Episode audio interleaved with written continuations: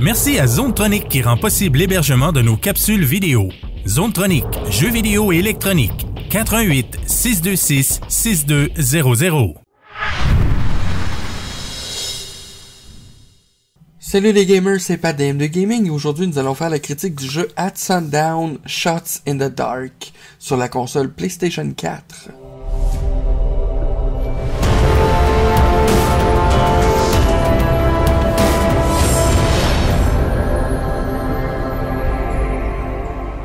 Donc, bienvenue dans cette critique de At Sundown Shots in the Dark, jeu sur la PlayStation 4. Comme vous pouvez voir, euh, menu de présentation très classique, on n'a pas vraiment grand chose qu'on voit à l'intérieur. On va y aller directement droit au but pour le jeu, parce que c'est une critique qui ne sera pas très longue. Donc, c'est un jeu où on peut aller faire des, euh, comment je pourrais dire, des combats en équipe ou en solo. On peut choisir des types d'armes de notre choix. On peut choisir si on veut avoir des cinématiques, si on veut changer les fonctions des caméras, euh, combien de temps que ça peut durer, l'intelligence des ordinateurs. Ça, honnêtement, au niveau des ordinateurs, moi, ça m'avait pris un temps pour voir qu'on pouvait en avoir. Et sinon, ben, vous pouvez choisir le personnage que vous désirez incarner. Comme vous voyez présentement, je vais choisir Dawn. Et vous pouvez choisir vos armes, soit un 12, des, euh, des fusils automatiques, euh, des épées, sniper, des revolvers. Moi, je vais y aller avec l'épée pour le fun. Donc, pour aider au niveau de la partie, je vais embarquer en équipe avec quelqu'un d'autre.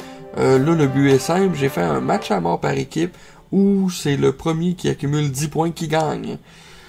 La différence qu'on peut voir pour ce jeu-là comparativement à d'autres jeux de tir et d'élimination match à mort, c'est que le principe du jeu, bien entendu, Shots in the Dark signifie tuer dans le noir ou tirer dans le noir.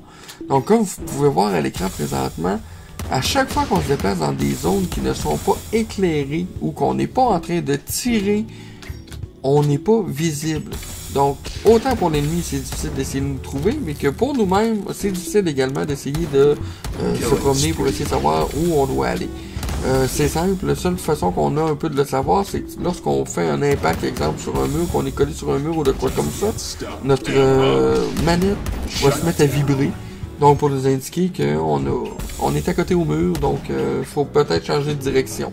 Sinon, bien, lorsqu'on tire, ou lorsqu'on est prenant un lampadaire, ou lorsqu'on appuie sur le bouton X, on a un curseur qui nous indique où on est. Donc, on se fait voir également par les ennemis. Donc, faut y aller vraiment à tâtons. C'est le principe un peu du jeu par rapport à ça. C'est la petite partie qui le rend différent des autres jeux et à la fois un peu sympathique. Sinon, les autres points que je pouvais vous dire, bon, regardez, euh, on se le cachera pas, c'est un jeu qui est pas énormément euh, hyper développé, il n'y a pas un très gros design, les côtés graphiques, c'est, ça se fait quand même relativement bien, si on peut dire. Euh, il n'y a pas grand chose, honnêtement. Il n'y a pas de menu, a pas. Tout est vraiment euh, plat. J'ai essayé, autant comme autant, d'aimer le jeu. À part le fait de pouvoir peut-être le jouer entre amis, en couch co-op, le reste c'est pas très archi plaisant. parce que malheureusement en ligne, il n'y a pas grand monde. je sais pas si il y a des gens qui vont venir être intéressés à le jouer éventuellement, mais euh, chaque fois que j'ai essayé moi de le jouer en ligne, malheureusement c'était pas disponible. Euh, sinon pour le reste, écoutez, bon, le jeu offre beaucoup de choix au niveau des armes. Euh, on peut changer, modifier l'intelligence artificielle pour avoir des bots qui sont plus faciles ou plus difficiles. Ça c'est la partie qui quand même relativement plaisante.